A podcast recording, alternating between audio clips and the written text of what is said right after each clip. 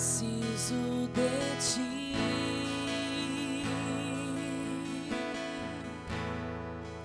Preciso do teu.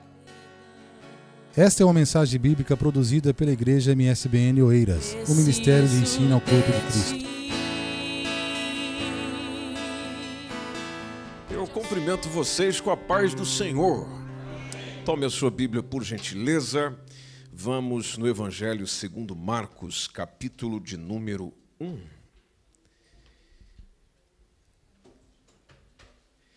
Evangelho de Jesus Cristo, segundo Marcos, capítulo de número 1. Leiamos o verso 35 até o versículo 39. Evangelho de Jesus Cristo, segundo Marcos, capítulo de número 1. Vamos ler do versículo 35 ao 39. Amém, pessoal? Chegamos lá? Então vamos ler juntos. E levantando-se de manhã, juntos, ok? Para não dar confusão nas versões ah, e conseguir ler o ecrã aí, vamos juntos. E levantando-se de manhã, muito cedo, estando ainda escuro, saiu e foi para um lugar deserto e ali orava. E seguiram-no Simão e os que com ele estavam. E achando-o, lhe disseram: Todos te buscam. E ele lhes disse: Vamos às aldeias vizinhas, para que eu ali também pregue, porque para isso vim. E pregava nas sinagogas deles por toda a Galiléia e expulsava os demônios. Amém.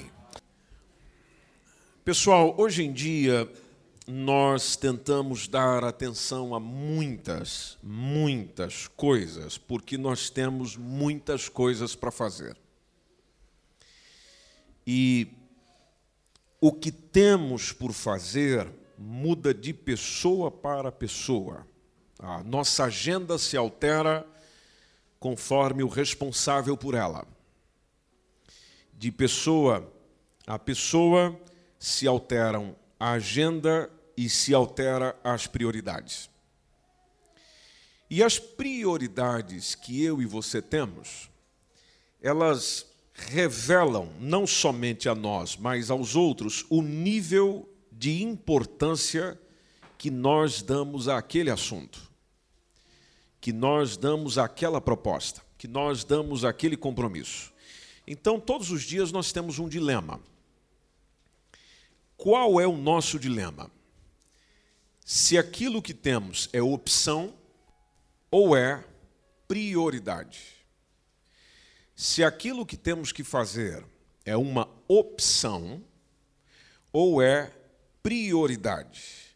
Opção, só para que nós possamos ir caminhando junto na compreensão das palavras, opção é aquilo que eu escolho quando quero. Quando eu escolho o que eu quero, então se chama opção. Agora, prioridade, veja que coisa interessante: prioridade é aquilo que eu quero quando eu escolho. Pegou aí, meu irmão? Não, não pegou. Vou de novo. Opção é aquilo que eu escolho quando eu quero. Prioridade é aquilo que eu quero quando eu escolho. Agora foi, não foi? Exatamente isso. E isso é tão importante que é revelado pelo próprio Deus. Exemplo, Mateus 6,33 que nós estamos carecas de saber, inclusive eu, diz: buscai em primeiro. Bom, falou de primeiro, já revelou prioridade. O buscar tem a ver com aquilo que eu pretendo. O primeiro tem a ver com a prioridade. Buscai em primeiro lugar, E aí Jesus completou. O quê? O reino de Deus. E aí teve outro acréscimo que nós sabemos, as demais coisas serão acrescentadas. Ou seja, vejam que no, com o próprio Senhor, com o próprio Deus a quem nós celebramos nessa noite, ele só trata com prioridade aquele que coloca ele em prioridade. Ou seja, da parte de Deus, nós recebemos a atenção dele à medida que ele tem a minha atenção.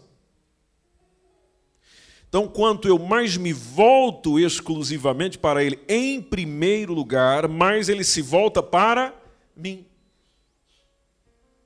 E daqueles que se voltam para o Senhor, ele nunca o deixará em segundo plano.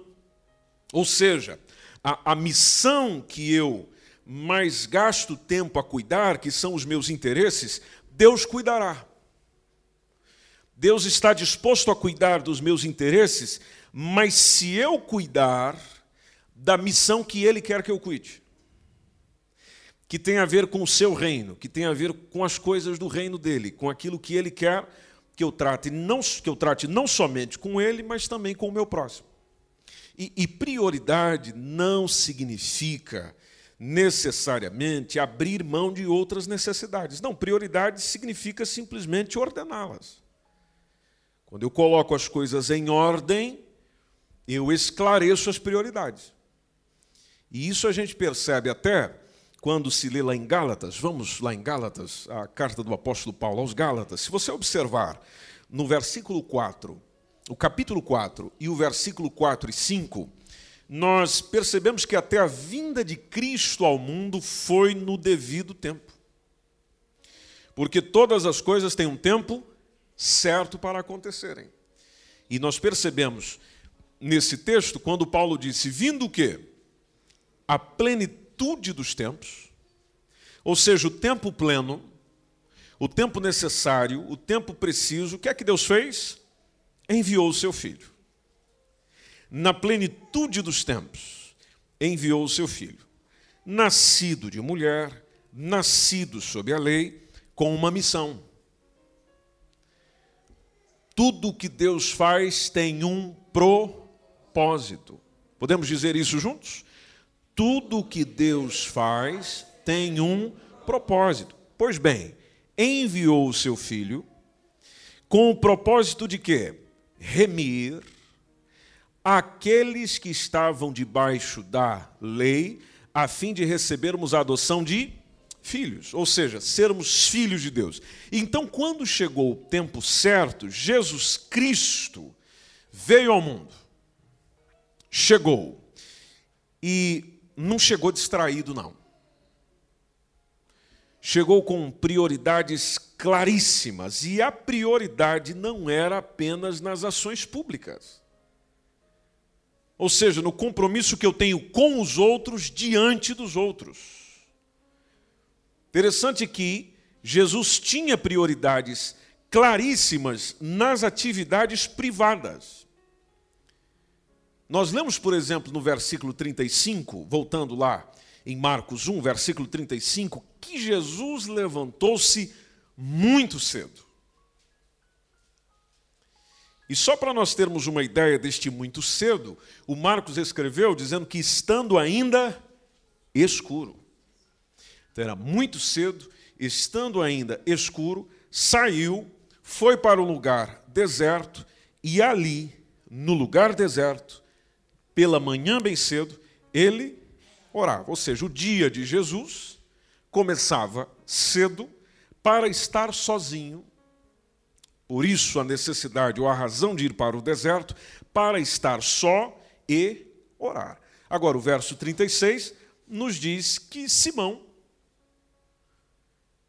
e os que com ele estavam seguiram Jesus.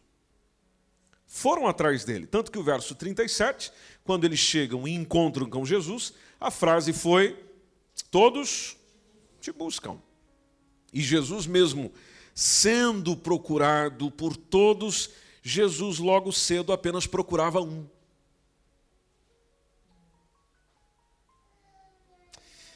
Esse um que fazia toda a diferença no dia dele. Esse um que fazia ele ter condições e vigor de encontrar com os outros. O encontro com um que mudava a realidade para encontrar com todos. Veja a expressão de Pedro dizendo: Olha, todos lhe buscam. Mas ele não foi atrás de todos no deserto. Ele foi atrás de um, ou seja, que era o Pai. Todos lhe buscavam, mas ele não se deixava levar pelos que o buscavam. É aqui onde tem a ver com compromisso. Pessoas compromissadas ou pessoas que exercem cargos de muita importância são procuradas por muita gente. Amém? É assim consigo. São procuradas por muita gente. Jesus também era. E o que, que eu aprendo com ele? O que, que nós aprendemos com ele? Que eu ser procurado por muitas pessoas não quer dizer que eu deva me voltar exclusivamente a elas. Apesar de eu ter um compromisso com elas, uma missão para desenvolver com elas, eu não tenho que necessariamente gastar todas as horas do meu dia com elas. E onde nós percebemos isso? Percebemos isso na resposta que ele deu. Porque o versículo 38 diz: Ele lhes disse. Vamos lá falar com esse pessoal então. Vamos lá atender essa gente então. É isso que ele disse? Não ele falou: vamos às aldeias vizinhas. Em outras palavras, vamos sair daqui. Nossa, Jesus fez isso? Bom, está no texto. Achava que era só eu que queria sair daqui depressa? Não, não, não, ele também fez. Vamos às aldeias vizinhas, mas vou para quê? Estou cansado dessa gente, estou cansado desse povo. Tô... Não, não. Vamos a aldeias vizinhas porque eu tenho uma missão. Que missão que você tem? Lá estava, para que eu ali também, ou nas aldeias vizinhas eu também pregue. Porque para isso eu vim. Tá, está a ver a ideia da consciência de missão, de propósito, de objetivo. Para isso é que eu vim. Vim para quê? Vim para pregar. Bom, que aldeia ele estava? Se a gente voltar no versículo 21, nós pegamos um pouquinho do contexto. Eles entraram em que cidade? Cafarnaum, aí no sábado, indo ele à sinagoga, ali ele ensinava. Aqui fala de Jesus. Aí o verso 29, o mesmo texto, diz que no verso 29, logo quando eles saindo da sinagoga, foram à casa do Simão, à casa do André, porque os dois eram irmãos, com Tiago e João. Verso 32. Aí chegou a tardezinha, quando já estava se pondo o sol, trouxeram quem para Jesus? Todos. Todos de que nível? Aqueles que se achavam enfermos. E tinha um outro grupinho que o pessoal falou: vamos levar esses para Jesus também. Que eram os endemoniados. E interessante, o verso 33 diz que houve uma grande conferência lá. Porque toda a cidade se ajuntou à porta. Toda a cidade se ajuntou à porta. E Jesus trabalhou, gente. E que hora era isso? E que hora era isso? Versículo 32 responde: Que momento era esse do dia? Ao cair do sol, à tardezinha, Jesus trabalhando. Verso 34: curou muitos que se achavam enfermos de diversas enfermidades, expulsou muitos demônios. Porém, tinha um negócio que parece que tem muita gente que ainda não aprendeu. Não deixava falar os demônios. Tem gente que gosta de entrevistar demônio, né? Como é que é teu nome? De onde você vem? O que, é você quer fazer nessa vida? Para onde você vai depois daqui? Eu vou lá para o outro. Sangue de Jesus tem poder. Ah, Jesus não ficava dialogando, não. Foi poucas vezes que ele conversou com alguns. E conversou para mandar calar a boca. Como foi o caso lá do endemoniado de Gadara, que tinha apenas. Apenas. Quantos mil demônios? Segundo a, a interpretação do texto, tinha uma legião. Bom, uma legião na interpretação do texto, nós vamos chegar à cifra de 6 mil. É muita coisa. Aí Jesus perguntou: qual é o teu nome? Aí o pessoal falou: nós somos uma legião. É, rapaz. É muita gente para entrevistar, né? Então vai para aquele mando de, de porcos ali, aquele grupo de porcos lá e já está. Ah, no dia seguinte, veja que ele trabalhou bastante, é quando chega o dia seguinte essa afirmação de Pedro: olha, todos ainda te buscam. O pessoal ainda está atrás do Senhor. E a expressão de Jesus: olha, vamos para a aldeia vizinha? Vamos para outra cidade? Vamos para outro lugar? Para que eu pregue ali, porque é para isso que eu vim. Ou seja, há muito trabalho para fazer por aqui, realmente. As pessoas estão procurando, elas precisam. Mas eu preciso ir para outro lugar também. Para fazer o quê? Pregar. Mas, mas e, e, a gente pode raciocinar sobre a história, imaginando, mas não, não dá para pregar aqui apenas, já que tem gente precisando? Sim, mas tem outros que ainda não ouviram. Que é algo que nós precisamos perceber na missão de pregar o Evangelho. Às vezes nós ficamos insistindo com o mesmo,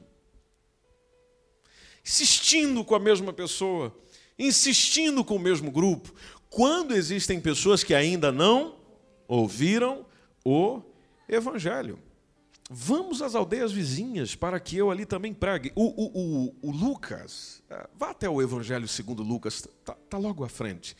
O Lucas, quando relatou isso, se você observar no capítulo 4, versículo 42, ele relata essa história, só que ele acrescenta algo interessante, dizendo que tentaram segurar Jesus por lá.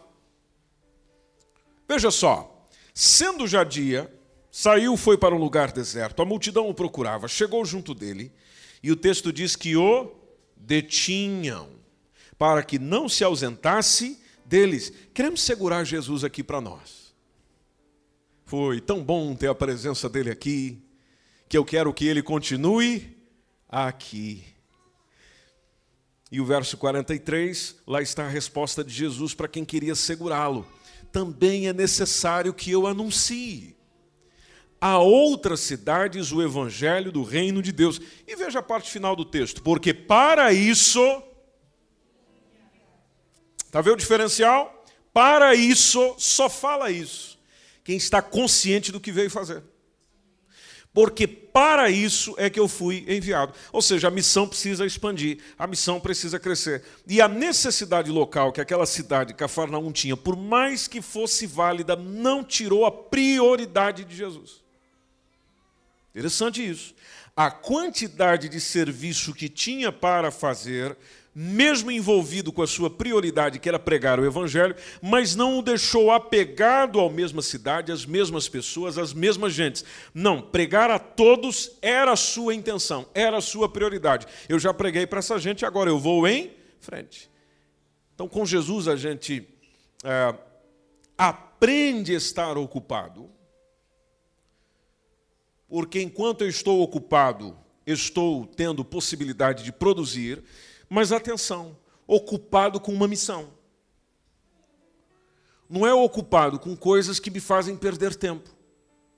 Não é ocupado com coisas desnecessárias, não, é ocupado com uma missão. E mais importante do que estar ocupado com uma missão é cumprir a missão.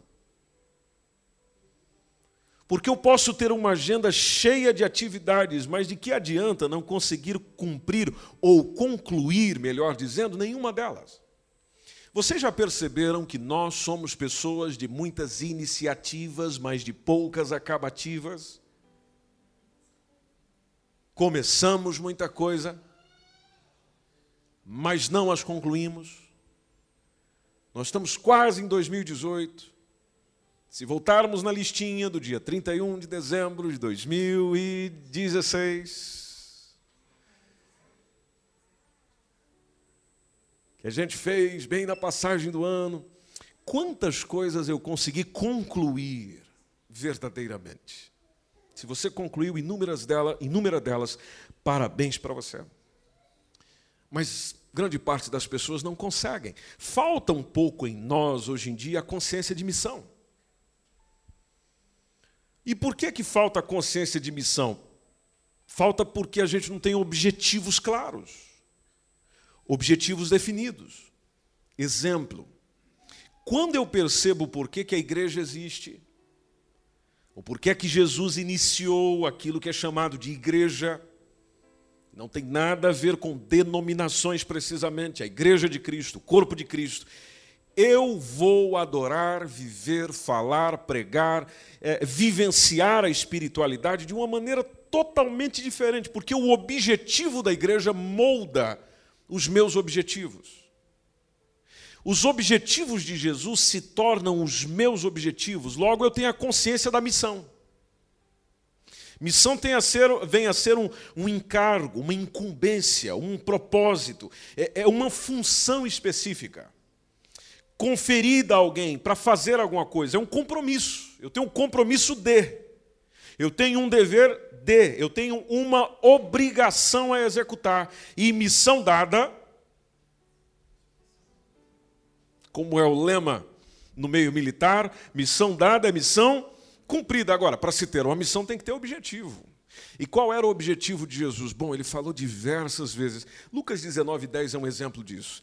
Ele falou: o filho do homem veio buscar. Você lembra desse texto? Filho do homem veio buscar e salvar.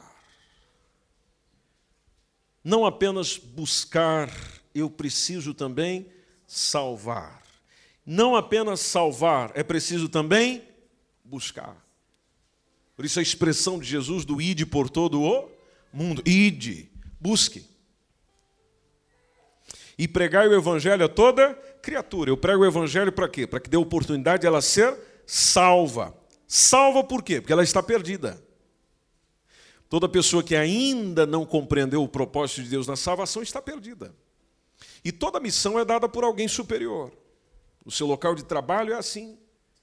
Nas suas atividades sociais é assim. Alguém superior chega e lhe dá a missão. Faça isso. Da mesma forma foi com Jesus. Onde que nós percebemos isso? Em João. João 6,38. Você pode abrir sua Bíblia lá? E quem encontrou, se puder ler, será mesmo de grande auxílio.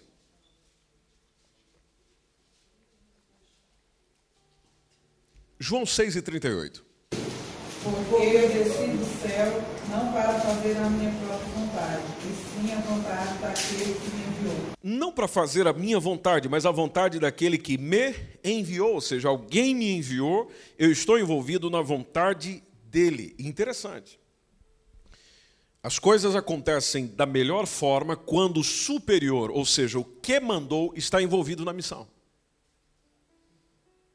está envolvido na mesma proposta, no mesmo convite. E foi o caso de Jesus, porque em João 17, 25, só você correr um bocadinho para frente, João 17, 25, quando Jesus está a orar pelos seus discípulos, o que é que ele disse? Pai justo, o mundo não te conheceu, mas eu te conheci. Agora veja a parte final. E estes conheceram que tu me enviaste a mim. E estes conheceram que tu me enviaste a mim. Ou seja, houve, houveram pessoas que Deus, o Pai, enviou a Jesus para cumprir a missão. E, naturalmente, toda missão tem sentimento envolvido. E no caso do Evangelho, da mensagem do Senhor, da mensagem de salvação, a primeira delas é o amor. Porque 1 João, isso está lá pertinho do final da sua Bíblia, 1 João capítulo 4, versículo 10, o que é que diz o texto? 1 João 4 e 10. Nisto está o amor, não que nós tenhamos amado a Deus, mas em que Ele nos amou a nós e enviou o seu Filho como propiciação pelos nossos pecados. Nos amou e enviou o seu Filho para fazer propiciação pelos nossos pecados. Romanos, capítulo 5, versículo 8, diz o quê?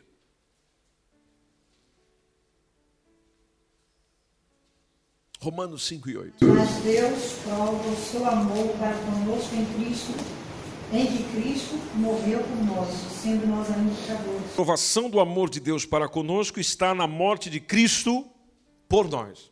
mesmo quando ainda éramos pecadores. Logo, é a ideia de aquilo que está distante, aquele que está perdido, aquele que está desorientado. Eu venho trazer orientação, eu venho trazer direção, eu venho trazer vida. Essa é a missão. O ladrão também vem com missão.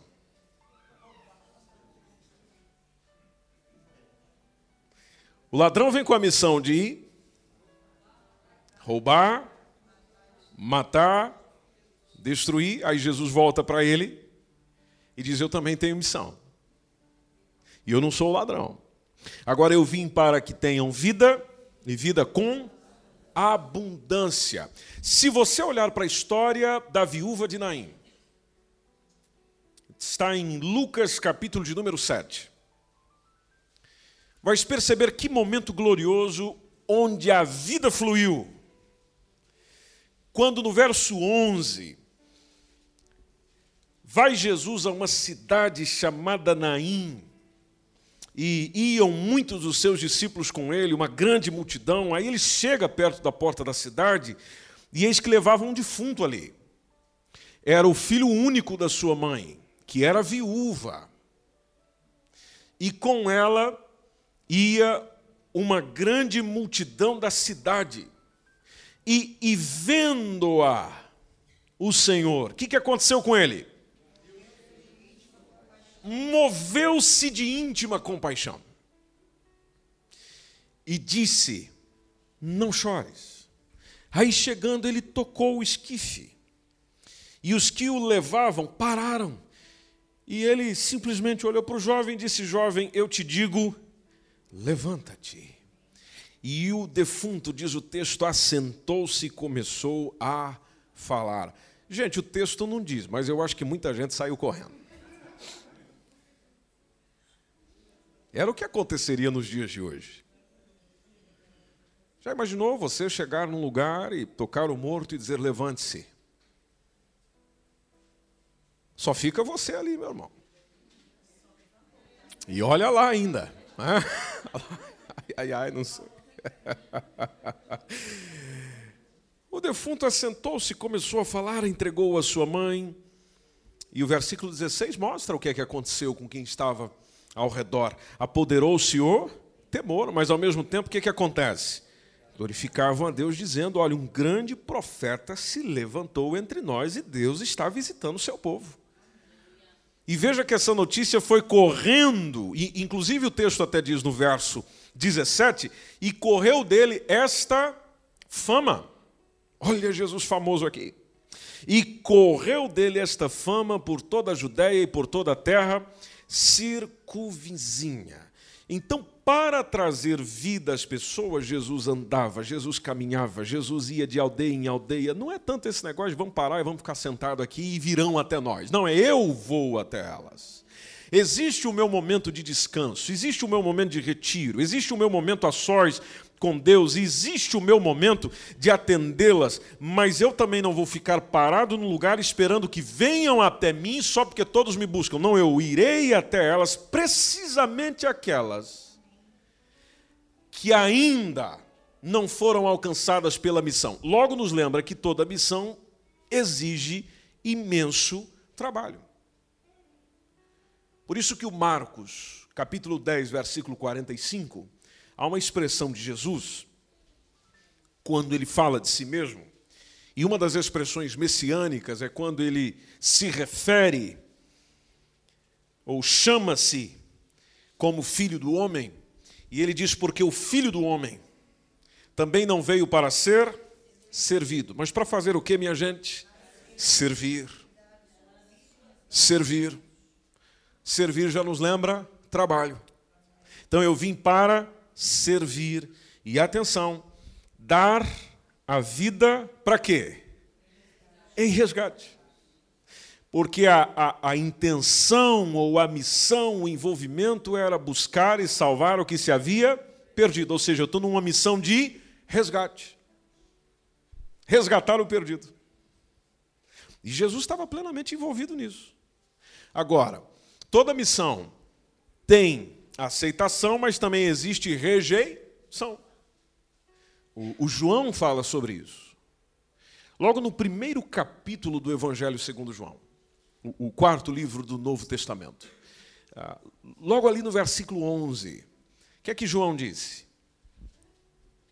João 1 e 11. O que, que o texto diz? Veio para, veio para o que era seu, os seus não Os seus não o receberam. Veio salvar os seus, mas os seus não o receberam. Os seus aqui tem um contexto muito relacionado aos judeus. Não o receberam, não o aceitaram. E às vezes, essa rejeição provoca indignação. E, e Jesus ficou indignado. Há uma circunstância, por exemplo, está em Marcos capítulo 3. É, logo ali no versículo 1 já começa a ser relatada essa história. Marcos 3 e 1. Veja que Jesus é, entrou na sinagoga e ali na sinagoga tinha um homem com uma das mãos mirrada e, e o pessoal estava lá. Verso 2 diz que estavam observando se o curaria no sábado, porque o pessoal pode curar, mas não pode ser no sábado. E eles estavam só observando isso justamente para poder acusarem Jesus. Aí o verso 3 diz que, que ele expressou ao homem que tinha a mão mirrada: levanta-te e vem para o meio. Aqui Jesus fez questão de chamar a atenção. Levanta-te e vem para o meio. Verso 4. Perguntou-lhes, justamente para aqueles que observavam: é lícito no sábado fazer bem ou fazer mal? Salvar a vida ou matar? O que, que eles fizeram? Calaram-se. Aí o verso 5 é que diz isso. Que olhando para eles em redor, de que forma? Qual era a emoção de Jesus? Qual era a reação de Jesus nessa hora? Com indignação. E olhando para eles em redor com indignação. Agora, toda indignação tem razão. E a razão tem que ser boa. Senão, de que vale a sua ira? De que vale a sua indignação? E o, o, o texto nos esclarece o porquê. Condoendo-se do que? Da dureza do seu coração. O coração daquela gente. Foi isso que indignou o Senhor. E ele disse ao homem: estende a mão. E ele a estendeu, e foi-lhe restituída a mão, ficou sã como a outra. Missão, envolvimento na missão. Toda boa missão é aquela também que os objetivos vão sendo alcançados sem fazer mal às pessoas. Há um exemplo disso na vida de Jesus em Lucas capítulo 4, ah, logo lá no versículo 31, também em Cafarnaum. E Lucas 4, 31 diz que Jesus desceu a Cafarnaum, que é uma cidade da Galileia, e ensinava logo que dia? Nos sábados. E o pessoal se admirava da sua doutrina, porque a sua palavra era com autoridade. Só que estava na sinagoga um homem que tinha um espírito de um demônio imundo. E este exclamou em alta voz, dizendo: Ah! Você viu que o demônio estava onde? Dentro da onde? Da sinagoga. Que temos nós contigo, Jesus, Nazareno? Vieste a destruir-nos? Bem sei quem és. O Santo de Deus. Eu te conheço. Verso 35 diz que Jesus o repreendeu, dizendo: Cala-te e sai dele. Cala-te e sai dele. Tem muita conversa aqui, não, rapaz. E o demônio lançando-o por terra no meio do povo. Que eu espero que é uma cena que você nunca veja na sua vida, que é terrível. Lançando-o por terra no meio do povo, saiu dele, mas tem um diferencial na parte final: sem lhe fazer mal. sem lhe fazer mal. Fazer mal para quem? Para o demônio? Não. Para a pessoa que estava possessa. Missão cuidando. A missão olhando pela integridade física, pelo cuidado da pessoa. Aí o verso 36 diz que veio um espanto sobre todos. E, e, e, falavam uns e outros, dizendo: Que palavra é essa, meu irmão? Que até os espíritos imundos manda com autoridade e poder e eles saem. Uau! Aqui a gente vê as pessoas avaliando a missão de Jesus. O que ele fazia, como ele fazia. Porque toda missão tem avaliação, tem reconhecimentos, tem observação. Aí tem aquele grupo que são os alcançados, os que foram beneficiados com a, a missão. Um deles foi o próprio João, quando ele escreve a sua primeira epístola, no capítulo 4, versículo 14, ele, ele usa uma expressão muito interessante. Blá, blá, blá, interessante.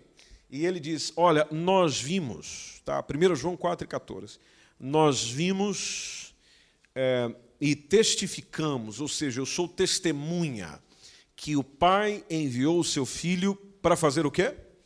Salvador do mundo. Como João foi alcançado por isso, foi testemunha disso, viu Jesus a realizar a missão, ele, olha, eu vi e testifiquei. O Pai enviou seu filho para Salvador do mundo, ou seja, eu reconheço a missão que ele foi enviada.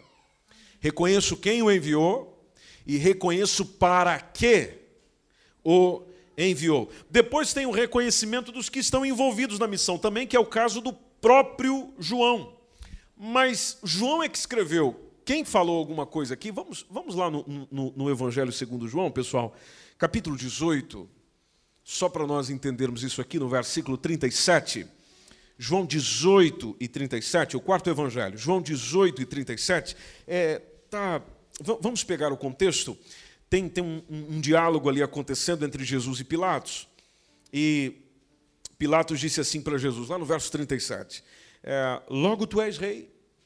Aí Jesus respondeu para ele: Tu dizes que eu sou rei. Olha que interessante agora, pessoal. Eu para isso nasci. Eu acho um privilégio quando alguém chega e diz: Olha, eu nasci para isso. O que eu faço, eu nasci para isso. Ou seja, a pessoa entendeu a sua vocação, entendeu a sua missão. A expressão que Jesus usou é exatamente essa: Eu para isso nasci e para isso vim ao mundo. Para isso o que, Senhor? A fim de dar testemunho da verdade.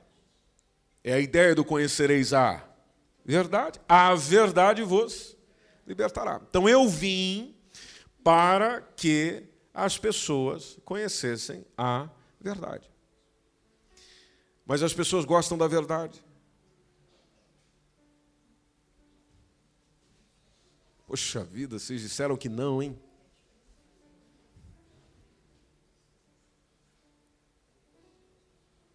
Isso me faz lembrar as pessoas que chegam para nós e dizem assim: Olha, eu sou verdadeiro. O que tem para falar, eu falo mesmo. O que tem para dizer, eu digo. Comigo não existe falsidade. O que nós fazemos com uma pessoa dessa? Muito bom. Então, deixa eu te dizer umas verdades. É interessante que a pessoa fica machucada. Aí você diz a verdade até citando os fatos, o dia, a hora, o lugar, as ações. A pessoa fica toda sensível. Ou seja, gosto de dizer, só que eu não gosto de ouvir. Então você não gosta da verdade. Jesus enfrentou esse mesmo desafio com o pessoal do seu tempo porque a sua mensagem era a verdade. E eu vim para dar testemunho da verdade. E todo aquele que é da verdade, Jesus dizendo, bem a parte final do texto, todo aquele que é da verdade, o que, que acontece? Ouve a minha voz. Por isso é que a gente ama Jesus. Posso ouvir um amém aí? Por isso é que nós o amamos, porque Jesus chega na nossa cara e diz a verdade. Às vezes dói, né, gente? mas ele diz a verdade, não somente diz, mas mostra a verdade. Então, os envolvidos vão se sentindo parte da missão. E Jesus quis envolvê-los na missão. Por exemplo, se nós olharmos para Lucas capítulo 9, versículo 1, o texto diz que Jesus convocou o grupo dele, convocou os seus doze discípulos, deu-lhes virtude, olha o que diz o texto, deu-lhes virtude, deu-lhes poder sobre todos os demônios. E ainda deu-lhes virtude e deu-lhes poder para fazer mais o quê? Curar enfermidades. Aí o verso 2 diz que Jesus os enviou. Enviou para passear. Enviou para conhecer Málaga. Tem uma viagem para Málaga aí, meus irmãos enviou para conhecer tal lugar. Não, não. Os enviou a pregar o reino de Deus e fazer o quê? Curar os enfermos. Deu virtude e deu poder. Isso nos lembra na missão que a gente tem, onde o Senhor deu à igreja virtude e poder para fazer o que ele quer que seja feito, ou seja, desenvolver a missão que ele começou. E onde é que se revela o sucesso da missão? Se revela nos resultados duradouros dela. E Jesus deixou bem claro para os discípulos o que é que ele estava fazendo. Quando ele disse, por exemplo, a Pedro, isso está em Mateus 16, 18. Evangelho segundo Mateus 16, 18. Quando ele disse a Pedro: Olha, eu digo que você é Pedro, sobre esta pedra edificarei. Olha ele apresentando os planos dele. Edificarei a minha igreja. E o negócio vai ser tão bom, Pedro, a edificação vai ser tão forte, Pedro. Eu estou trabalhando num projeto tão bom, Pedro, que as portas do inferno não prevalecerão contra ela. Ou seja, não prevalecerão contra o que eu estou construindo. Missão. E missão bem feita, bem desenvolvida, bem construída, tanto em Lucas, se nós formos em Lucas no capítulo 5, versículos 4 a 6, há um momento da qual revela Jesus preocupado não apenas com o que ele estava a construir, no sentido ah, metafórico dessa coisa toda, mas também no sentido das pessoas, de atender às suas necessidades. Ah, precisamente em Lucas capítulo 5, nós temos esse relato entre o versículo 4 e o versículo 6, que ah, o texto diz assim: Quando acabou de falar, ah, Jesus disse a Simão: Faze-te ao mar alto, lançam lá as vossas redes para pescar. Aí o Simão respondeu para Jesus: Falou, olha, nós trabalhamos a noite toda, nós não apanhamos absolutamente nada, mas como é o senhor que está mandando? Tem diferença, não tem? Como é o Senhor que está a mandar, nós lançaremos a rede. E fazendo assim, diz o texto, colheram uma grande quantidade de peixes e rompia-se-lhes a rede. Lembrem-se de que isso os atendia nas suas necessidades físicas e financeiras. Porque se eles trabalharam a noite toda, ninguém trabalha por nada. Até hoje você está trabalhando porque tem necessidades. E o dia que você ganhar uma bolada, a primeira coisa que você quer deixar de fazer é o quê?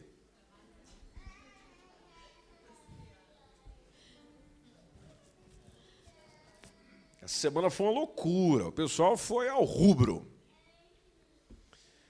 Todo mundo indo colocar os papéis da reforma na loteria mais próxima. Justamente eu ouvi de vários dizendo: é porque a primeira coisa que eu vou fazer é, é sair do meu trabalho. Bom, se trabalha por causa das necessidades. Então, eles tinham necessidades, não conseguiram nada, e Jesus disse: Olha, vamos de novo. Vamos de novo. Veja que a missão de Jesus tinha um, um compromisso também com a, o bem-estar físico, monetário, financeiro, saciar as necessidades dos seus discípulos. Ainda no, no, Lucas, só que se a gente for no capítulo de número 8, no versículo 43 e 44, é, é um outro relato, é uma outra circunstância, uma necessidade física. É aquela mulher que tinha um fluxo de sangue havia 12 anos, gastara com os médicos todos os seus haveres, tudo o que tinha, todas as suas despesas, tudo que o, o seu plano de saúde permitia, e por nenhum pudera ser curada. Aí quando ela chega por detrás dele, toca na orla da sua veste e logo estancou o fluxo de sangue. Veja, mesmo Jesus não dizendo nada, mesmo Jesus não vendo nada, a sua missão foi percebida por uma mulher que estava lá longe e que imaginou dizendo: se eu tão somente, se eu tão somente lhe tocar, sei que serei curada. E ela sai se arrastando. E foi até ele. E recebeu o que ela precisava. Por causa da sua fé? Sim, por causa da sua fé. Por causa do seu esforço? Sim, por causa do seu esforço. Mas atenção, um esforço que foi benefício, que foi benefício de uma missão. E de alguém que estava em missão, de alguém que estava envolvido na missão. Porque se Jesus não passasse por ali, ela não poderia alcançá-lo. Ele não passou ali para atender ela especificamente, mas ao passar por ali, desenvolvendo a sua missão, ela foi beneficiada. Assim é conosco. Você pode estar indo para outro lugar, outro compromisso, outra atividade, mas no meio do caminho existe alguém que será alcançado ou alcançada pela missão que você desenvolve. Para concluir, gente, lembrem-se de que Deus age conforme agimos na missão. Nós estamos num culto de missões. É muito comum lembrarmos do ir por todo mundo, pregar o evangelho a toda criatura. Mas com que consciência eu faço isso? Com que entrega eu faço isso? Eu tenho consciência da missão. Eu tenho consciência de caminhando para o meu trabalho eu estou em missão, voltando dele eu estou em missão, no trabalho estou em missão, na rua estou em missão, onde eu for estou em missão. Tenho consciência disso. Você sabia que o Espírito Santo age conforme a palavra é pregada? Você sabia que o Espírito Santo movimenta conforme o nosso movimento? Porque Ele conta conosco como igreja. Porque essa missão de pregar às pessoas foi dada à igreja. Há uma pregação de Pedro e nós já vamos orar juntos, que está em Atos 10. Precisamente a partir do versículo 38, quando ele está reunido com Cornélio, a pregação dele é muito interessante o texto dessa pregação de Pedro lá naquela casa, quando ele disse: Como Deus ungiu a Jesus de Nazaré com Espírito Santo e com virtude, o qual andou fazendo o bem. Olha que ele está falando da missão. Andou fazendo bem, curando a todos os oprimidos do diabo, porque Deus era com ele. Aí o Pedro fala de si mesmo, fala, e nós somos testemunhas de todas as coisas que fez, a missão que ele desenvolveu, aquilo que ele realizou, tanto na terra da Judéia como em Jerusalém, ao qual mataram, e ele fala da forma que foi morto, que é pendurado, ou pendurando-o num madeiro. Falou do que aconteceu depois também. A este Deus, a este ressuscitou Deus ao terceiro dia e fez com que fez com que se manifestasse não a todo o povo, conforme diz o verso 41, mas as testemunhas que antes Deus ordenara a nós que comemos e bebemos. Eu tive lá, o Pedro é a mesma coisa, ele está dizendo isso. Eu estive lá, eu comi com ele, eu bebi com ele, depois que ele ressuscitou dos mortos. Aí o Pedro está conversando com aquela gente, ele diz: olha, ele nos mandou pregar ao povo e testificar que ele é o que por Deus foi constituído juiz dos vivos e dos mortos, ou seja, todo mundo vai passar por ele. E nos mandou, voltando agora no versículo 43, e a este dão testemunho todos os profetas, de todos os que nele creem, e essa gente que nele crê vai receber o perdão dos seus pecados pelo seu nome. Agora, o que é interessante é que no versículo 44 é que dizendo Pedro ainda estas palavras. Caiu.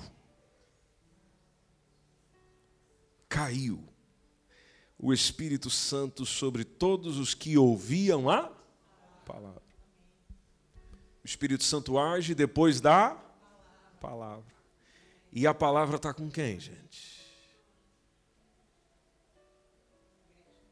E a palavra está com quem? Você consegue dizer, no seu coração está comigo. A palavra do Senhor está comigo. A palavra do Senhor está comigo. Aí sabe o que, que acontece? Tudo o que eu preciso é tomar essa mesma palavra e sair semeando, falando, dizendo, anunciando, testificando, testemunhando. A palavra está comigo. Mas o meu comportamento na missão determina o sucesso dela. Se cada um de nós partilhássemos mais do Evangelho, de maneira sábia, de maneira consciente do nosso contexto, entendendo o nosso mundo. Quando eu digo entendendo o nosso mundo, não é o globo, não é a terra toda, porque a gente não entende isso mesmo. Estou a falar do seu mundo. Você vive no meio de quem? Você está envolvido em que classe social? Qual é o teu mundo? Com quem você convive? Com quem você anda? Com quem você está? Com quem você dialoga? Com quem você conversa? Pois é, quando você já sabe qual é o seu mundo, então conseguimos entender o ide por todo o mundo. Onde você está, pregue o Evangelho, partilhe o Evangelho, mostre o Evangelho, evidencie o Evangelho. Quem crer, quem crer, porque tem gente que vai crer. Quem crer e for batizado será salvo. Ah, mas tem um monte de gente que não quer crer lamento, será condenado. Ah, mas bem que Jesus poderia me usar de uma maneira diferente, né, pastor? Pois é. Jesus disse: Estes sinais seguirão aos que crerem. Em meu nome expulsarão demônios. Está cheio de demônio lá. Pois é, então você é a pessoa que vai expulsar. Opa, tem uns animados aí para expulsar. Em meu nome expulsarão demônios, falarão novas línguas, pegarão nas serpentes. Isso aqui outro dia eu explico para vocês. Se beberem alguma coisa mortífera, não é que alguém meteu um veneno na tua comida, na tua bebida, porque você é chato demais. Bebi. Se beberem alguma coisa mortífera, não lhes fará dano algum. Imporão as mãos sobre os enfermos. Às vezes nós não acreditamos nisso. Duvidamos e por duvidarmos não acontece. De você ir orar por um enfermo, colocar a mão sobre o enfermo. A palavra de Jesus é que os curarão. Sabe por que, que as coisas foram diferentes com eles? Só para fecharmos essa reflexão. Se olharmos lá no versículo 20 do Marcos 16. Interessante que os discípulos acreditaram tanto nisso, pessoal, que o que, que eles fizeram? E tendo eles partido. Então vamos nessa. Vamos a isso. E tendo eles partido, pregaram por todas as partes. Pregaram por Oeiras, pregaram na Figueirinha, pregaram ali no centro histórico. Não é mesmo, Antônio? Antônio é o nosso pregador do centro histórico lá. Pregaram ali perto do centro comercial de Oeiras. Pregaram lá em São Domingos de Rana. Pregaram lá em Porto Salvo. Pregaram em Passo da Arcos. Pregaram. Saíram, tendo partido, pregaram por todas as partes. Aí quem é que ia cooperando com eles? Cooperando com eles o, o que, que diz o texto? O Senhor. Cooperando com eles o Senhor. E olha lá, e confirmando confirmando a palavra, veja que depende da palavra, confirmando a palavra com os sinais que se seguiram. Mas os sinais se seguiram depois da palavra. Então não prende essa palavra aí dentro, não. Mas eu tenho medo, vergonha. Não é medo, é receio. Ah, sei, vamos falar e tal. Não se preocupa com isso. Vai ficando melhor conforme você vai praticando, praticando. Aí você vai ganhando confiança.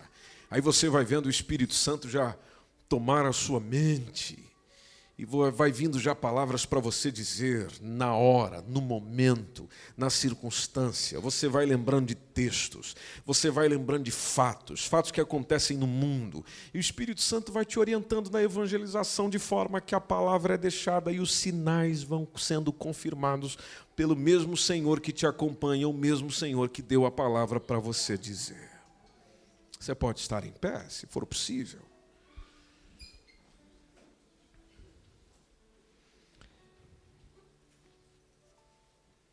Mas eu te faço uma perguntinha muito básica. Tudo isso pode acontecer na tua vida, mas qual tem sido a sua prioridade nesse sentido?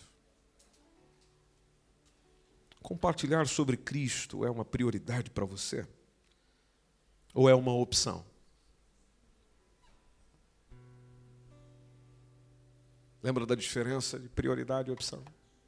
É uma prioridade? Ou é uma opção? Se for prioridade, não vai ter um momento da tua vida que você não esteja partilhando o Evangelho. Agora, se for uma opção, faz lá de vez em quando. Porque não é prioridade. Você se preocupa com a missão, você se preocupa em partilhar daquilo que você desfruta, daquilo que você tem. Hoje aqui tem pessoas que precisam de uma palavra sua. Hoje, aqui, agora, nesse local, tem pessoas que precisam de uma palavra sua. A palavra de quê? A palavra de salvação, evangelho, uma palavra sua. Não, não, não percebi, pastor, mas é o que? É para eu pregar? É para eu, é para eu explicar ali a doutrina da salvação? Não, não, preciso de uma palavra sua. Mas que palavra que eu posso dizer assim agora, nesse momento? Ah, gente. Há uma frase que existem dias que você precisa, crente ou não crente, que você precisa ouvir que é alguém se importa com você, com a tua realidade, com a tua situação, com o que você está vivendo. Este alguém se chama Deus. E Ele te ama. E Ele te ama. Às vezes até nós, que já conhecemos sobre Deus, buscamos, nos envolvemos, queremos nos envolver com Ele, precisamos disso. Faz parte da tua missão. Faz parte da tua missão. Abrir a tua boca e abençoar pessoas. Quando eu digo abençoar pessoas, não é só dizer que a bênção de Deus esteja sobre você, te alcance a prosperidade do Senhor.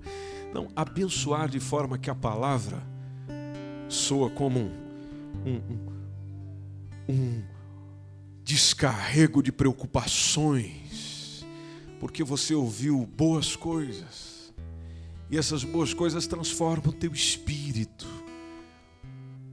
A condição da tua alma que está aflita, cansada, deprimida, triste, angustiada. E é maravilhoso você ouvir de alguém uma palavra que te cura. Palavra que te afunda no buraco, uma palavra que te cura. É a sua missão. Mas qual é a prioridade que você dá àquilo que era prioridade para Jesus?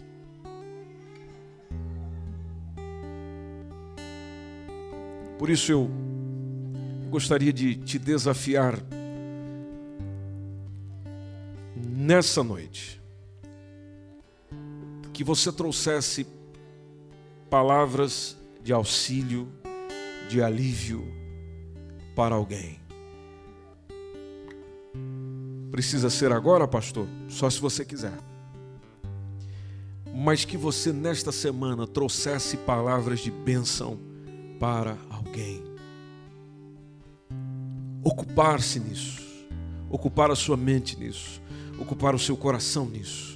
Você não vai se distrair com nada mais, vai se distrair em ser bênção para alguém, partilhando o Evangelho, partilhando a mensagem do Senhor.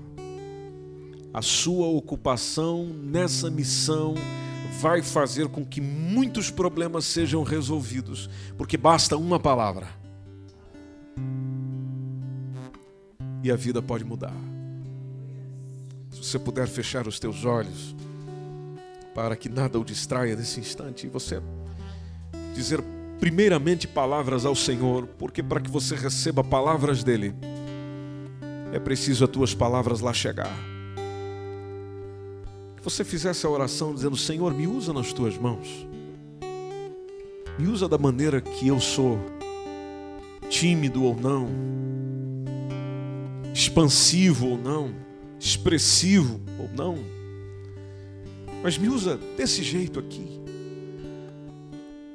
Para abençoar vidas e pessoas com teu evangelho, exercer a missão com consciência, com prioridade de vida não deixe as demais coisas dominarem meu tempo, Senhor. Não deixe as demais coisas dominarem a minha vida de forma que eu esqueça daquilo que é verdadeiramente importante. Verdadeiramente importante.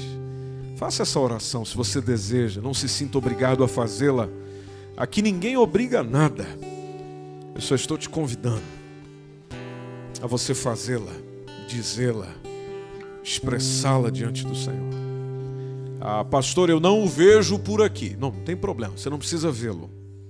Ele está aqui. Ele está aqui. E você vai perceber, quando você começar a falar,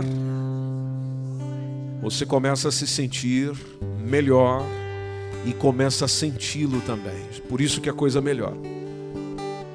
Quando a gente fala com Jesus, nós melhoramos, porque o melhor vem ter com a gente e toda a maldade vai saindo.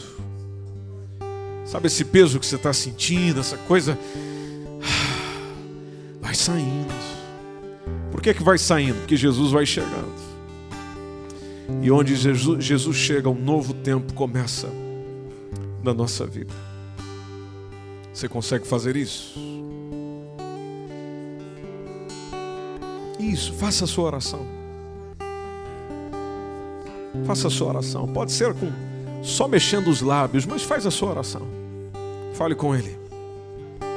Fale com Ele. Diga assim: Eu preciso do Senhor. Eu preciso do Senhor. Eu preciso do Senhor. Eu preciso do Senhor. Me cura primeiro para eu ser cura para os outros. Me liberta primeiro para eu poder ajudar e libertar os outros. Me ajuda, Senhor. Me ajuda, Senhor. Me ajuda. Me ajude. Me ajude, me ajude, me socorra, me socorra, me ajude, me ajude. Peça ajuda, se você precisa de ajuda dele, peça ajuda. Peça ajuda, fala alguma coisa. Você falando, você começa a reconhecer tudo aquilo que se passa. Diga: ajude-me, ajude-me, ajude-me. Eu quero chegar lá, me ajude. Eu quero fazer essa missão da mesma forma que eu fui alcançado por ela. Me ajude. Quero me envolver nisso. tanto quanto o envolvimento da vida com o Senhor que eu preciso. Oh, aleluia. Distante de ti, Senhor, não posso viver.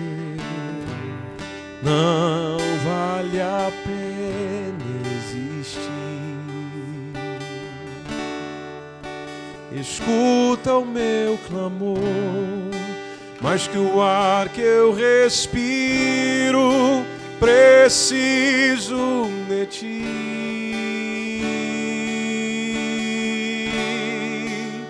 Distante de ti, Senhor, não posso viver, não vale a pena existir. Escuta, que o. Esta foi uma mensagem da Igreja MSBN Oeiras. Siga-nos nas nossas redes sociais, Facebook e Instagram. E pelo nosso canal no YouTube, acesse também ao nosso site msbnportugal.com.